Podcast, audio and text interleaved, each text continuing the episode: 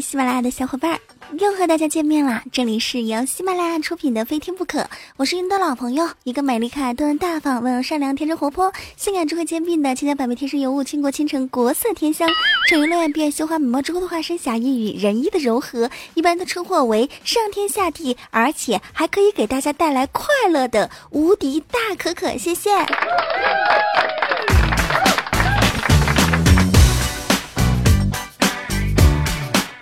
我的助手等你是一个男孩，非常非常帅气。今天啊，出去约会，是和一个温州的妹子一起约会。到了约会现场呢，等你就非常非常的紧张，不知道该说什么，当时气氛十分的尴尬。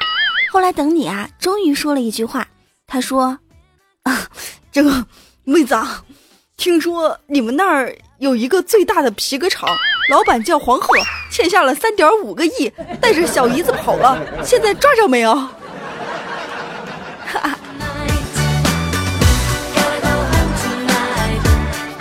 真会聊天。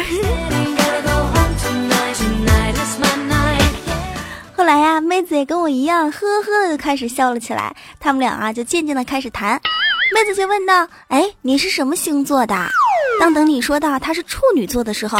妹子就不同意跟他交往了，然后啊，等你连忙解释到说：“啊，妹子，你别看网上那些，网上那些对于我们处女座的形容都是瞎扯的。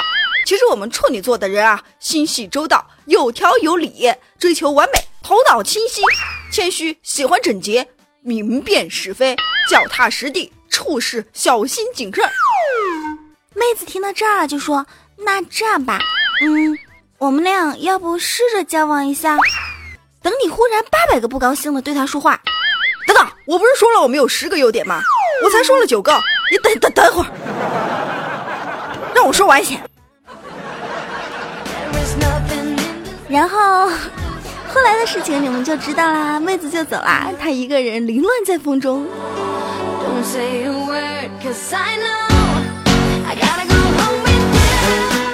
上一期节目当中呢，还有听众朋友说，要是谁娶了可可啊，会不会过得很惨啊？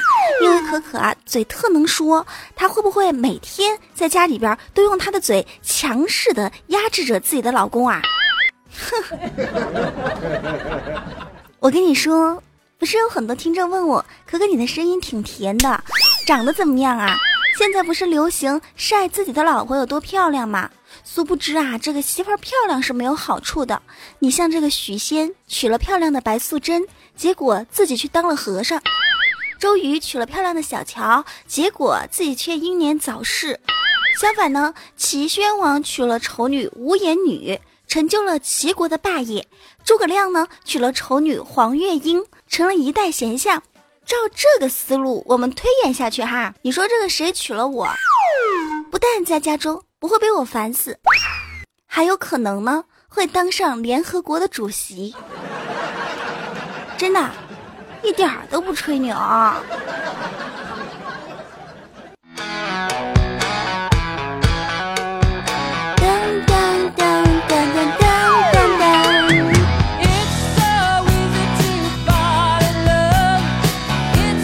我是一个呢土生土长南方妹子。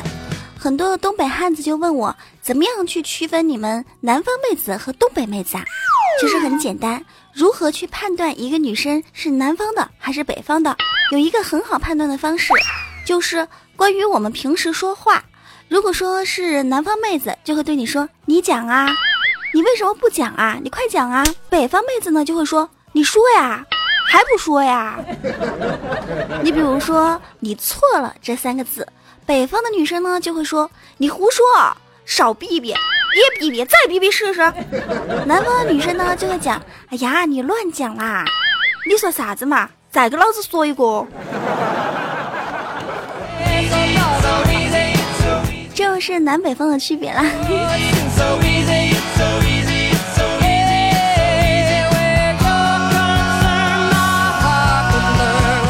今天看了一条特别特别奇葩的新闻，是这样的。说夫妻同时爱上一名女学生，成了情敌，丈夫呢就设局杀妻。沈阳的一个法医啊，介绍一个案例，说张平和王红结婚之后啊，关系并不是很和谐。年轻的王红呢就不甘寂寞，与自己的一个女学生啊，发展出了令人难以想象的关系。张平呢，多次与这名女学生接触，也产生了感情，两人呢，渐渐的成了情敌。张平竟自导自演了一场煤气中毒案，谋杀了自己的妻子。你说这男人都干什么呀？一夫二妻不挺好的吗？何必呢？现在都玩不成了。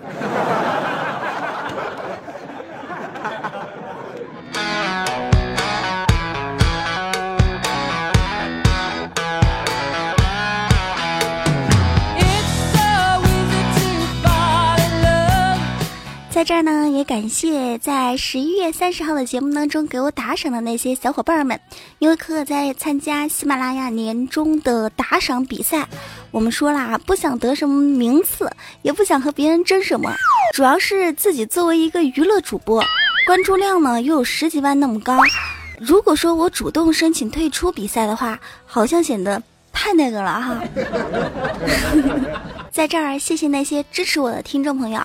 我看了有打赏一百的、五十的、二十几的、三十几的、五块的、两块一块的，不管您打赏了多少，在这儿可可都深深的向你鞠上一躬，谢谢你们。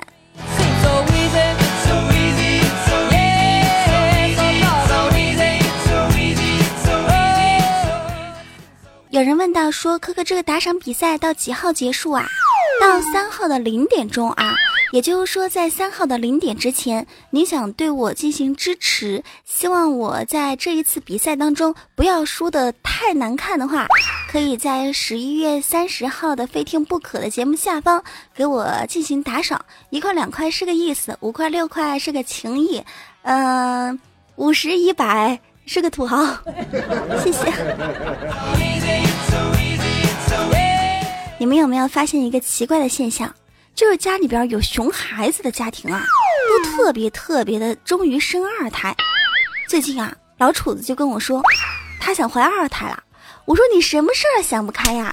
这不才生了个娃吗？又想尝尝那怀孕的感觉啊？老楚子当时就对我说啊，他说你知道吗？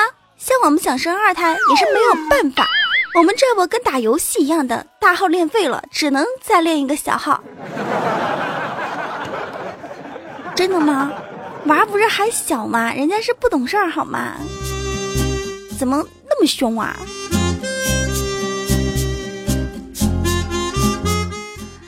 听友加满说：“可可，听你的段子有什么好处啊？”我跟你们说，说真的，你们要好好的听我的段子，因为啊，云南有个寨子，女的都不结婚，晚上呢会在门口放一只鞋，然后呢，你从那儿路过就可以进去住一晚上。不用负任何的责任。什么？你想问我这个寨子在哪儿？你好好听段子。过年的时候我就告诉你。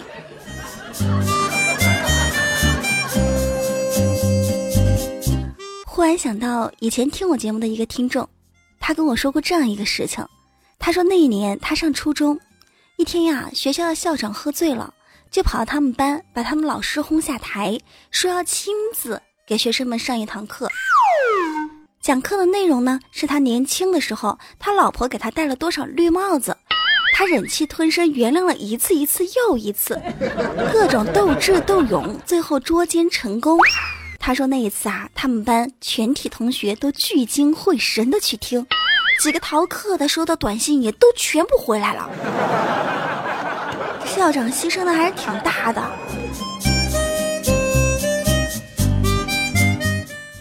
听友瘦瘦发来消息，可可，什么是成长？是成熟啊？成长成熟就随着自己的年龄的增长，然后思想和认识也在改变，也在增长，这就是会变得成熟。怎么跟你讲呢？就比如以前吧，我们提到枪的时候，自然就会想到那些英姿飒爽的军人；现在提到枪的时候呢，自然就会想到赤裸身体的男人是一样的。明白了吗？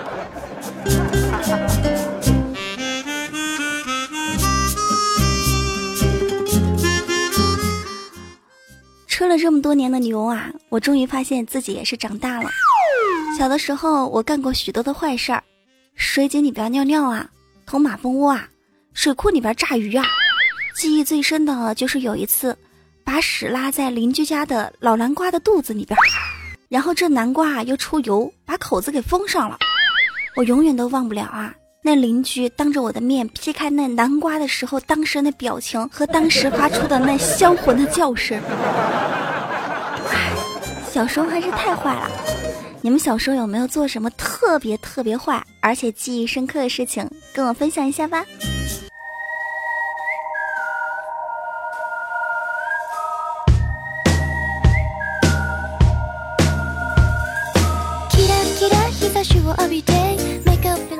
听我格式化说，我跟你说啊，可可，我坚持走路上下班已经半年了，从穿短袖到大棉袄，我一块钱都没有捡到，真的太不科学了。哎，我觉得小时候捡钱真的很容易。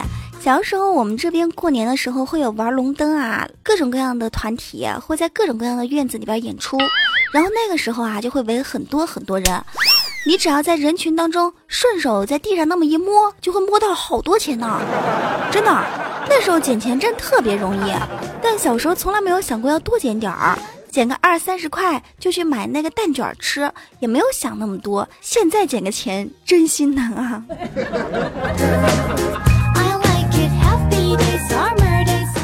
我现在过年，每次回到老家的时候呢，总会遇到那些穿着紧身裤的小青年，然后骑个摩托车，车后边呢装个音响，一路轰隆轰隆轰隆的放着动感 DJ，还自认为很酷。其实呢，在我们看来，他就跟个傻逼似的。有没有人跟我有同感？有同感的举个爪。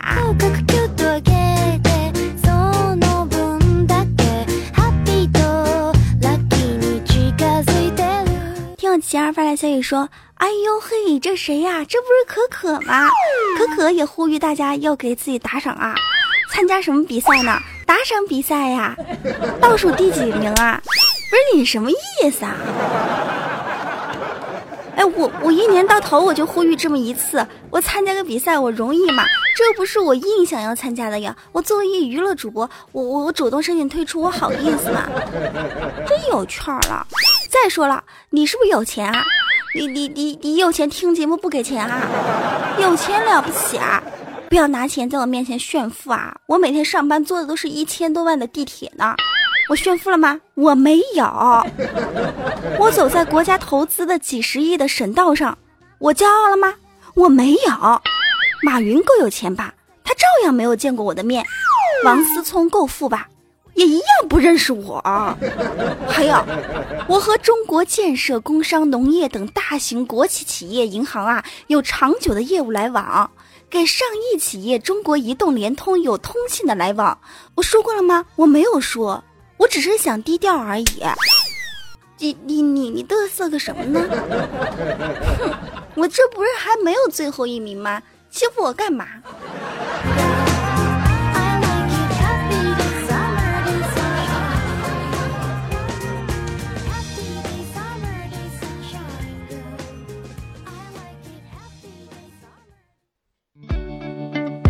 是一个讨厌的棋儿，本来我就觉得自己肯定要最后一名扫地垫底了，还在这儿说我真讨厌。我们来看一下听众朋友上期节目的留言，看到低调发来消息说道：“他说可可啊，清晨起来我来到海边，对着大海狠狠撸了一发，看着我的子孙奋力的向东游去，不由得感慨万千，孩子。”你们爹这辈子是出不了国了，能帮你们的也只有到这儿了。能去韩国、日本还是美国，也就看你们自己的本事了。加油的游吧，往前冲，孩子！那个不是孩子，那个只是一个小蝌蚪单细胞而已，好吗？继续看到当爱已成往事发来消息说道：思考了很多年一个难题呀。为什么蛋蛋这种又重要又危险又容易疼的东西要挂在大腿的外面呢？真的很想不明白。那，那你也可以扯下来别在裤腰带上啊。这个问题应该不用想吧。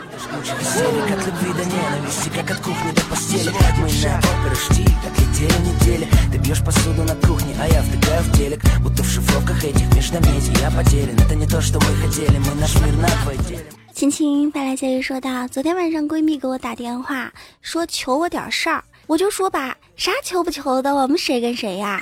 你说就是了，只要我办得到。闺蜜说啊，你是不是有个没结婚的堂哥啊？长得很帅的那个，借我用一天呗。我当时都吓傻了，还有人借人的呀？我问他干啥用，他跟我说前男友结婚，给他下了请帖，他不能够掉面子，就要借着我堂哥去装逼去。你闺蜜要是长好看，你就借呗，反正你堂哥不吃亏。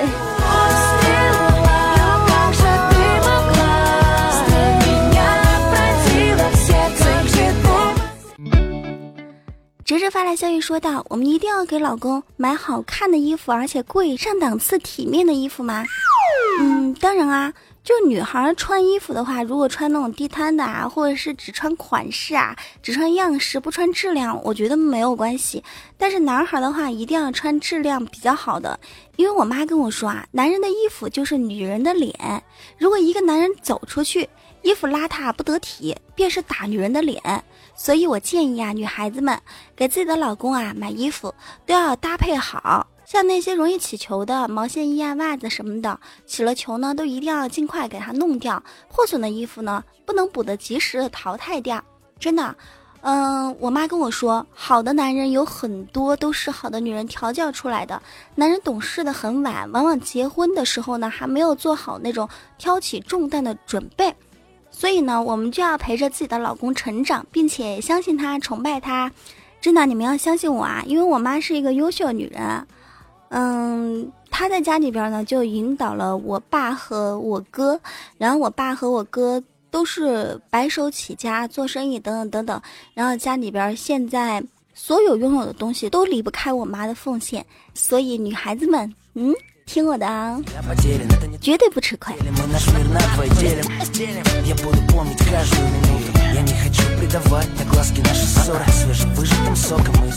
喜马拉雅的小伙伴，您现在收听到的依旧是喜马拉雅出品的《非听不可》，我是你的老朋友无敌大可可。又到了我们的段子鸡汤的时候啦！今天的段子鸡汤呢是这么一条，你听听啊，有没有道理？钱就像内裤，你得有，但不必逢人就证明你有。干事业呢，就像怀孕，得够月，着急了就容易流产。你若成功了，放屁都有道理；你若是失败了，再有道理啊！都是放屁，不要随便把自己心里的伤口晒给别人看，因为这个社会上你根本就分不清哪些人给你撒的是云南白药，哪些人呢给你撒的是辣椒和椒盐。你可以哭，可以恨，但是呢，绝对不可以不坚强。长途带不走的只有你和我。这首歌叫做《成都》，来自赵磊。在前几期节目当中，也有很多听众朋友问啊，如果您喜欢，可以搜搜看。我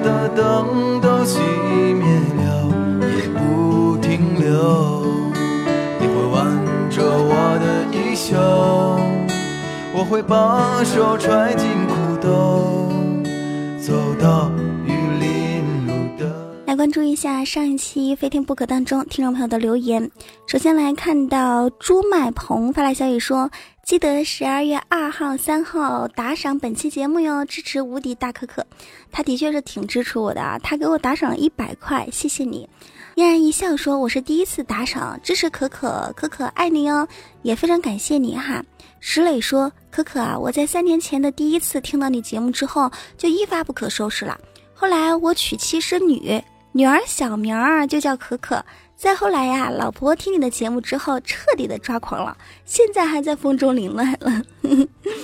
嗯，听了三年的老朋友，其实有时候看到你们，我会觉得很感动。读着你们的留言，我会觉得鼻子一酸的那种感觉。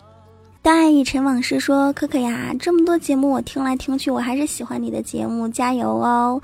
我叫土豆泥说：“可可呀，听你的节目，我全程都没有合拢过嘴耶，有那么开心吗？”超五发来消息说：“可可，我是一个考研党，每天学习压力都超大的，不过每天呢都会听一会儿你的节目，帮助自己缓解不少的压力，加油，可可，一直支持你，谢谢。”基德男徐小顺发来消息说：“可可美女啊。”节目最后的英文歌曲叫什么呀？我们的歌曲呢，全部都在网易云音乐当中。你可以在网易云音乐当中呢搜“无敌大可可五二零”，就可以看到我所有的歌曲哈。这样会比较简单，因为每一次你们问这首歌叫什么，我不知道你们问的是哪一首。还有一位叫“天下间只剩你”，为什么？他说：“可可啊，你除了会贬低你哥，还会干啥？不过我喜欢叫上我啊，我和你一起贬低你哥。你怎么就那么贱呢？”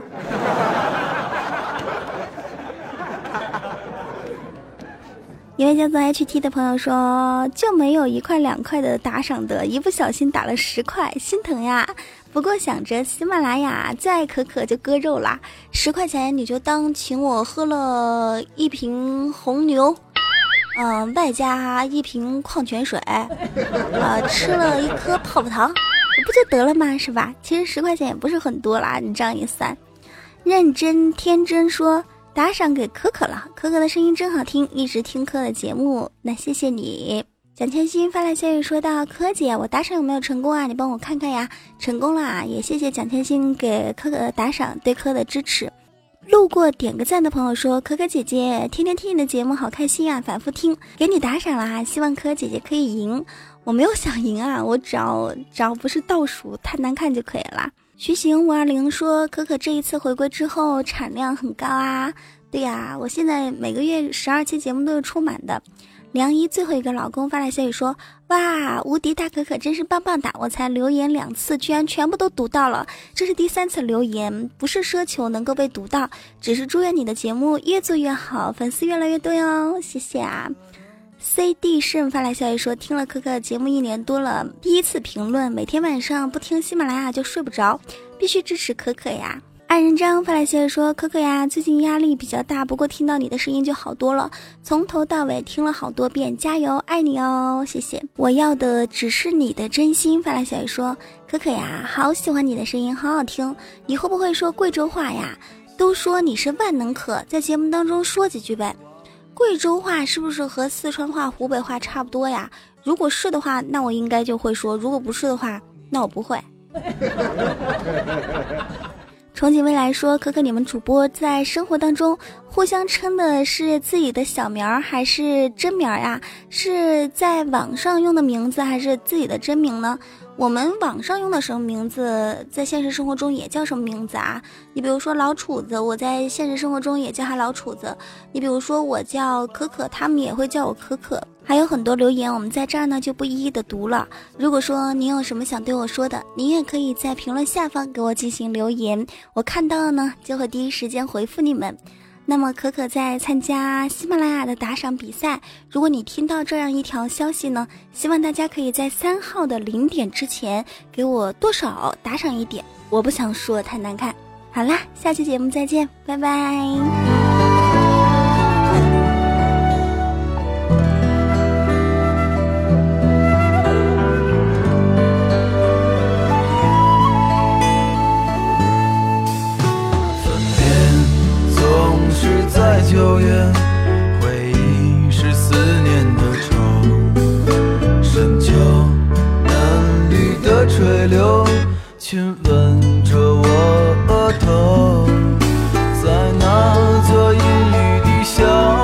里，我从未忘记你。成都，带不走的只有你。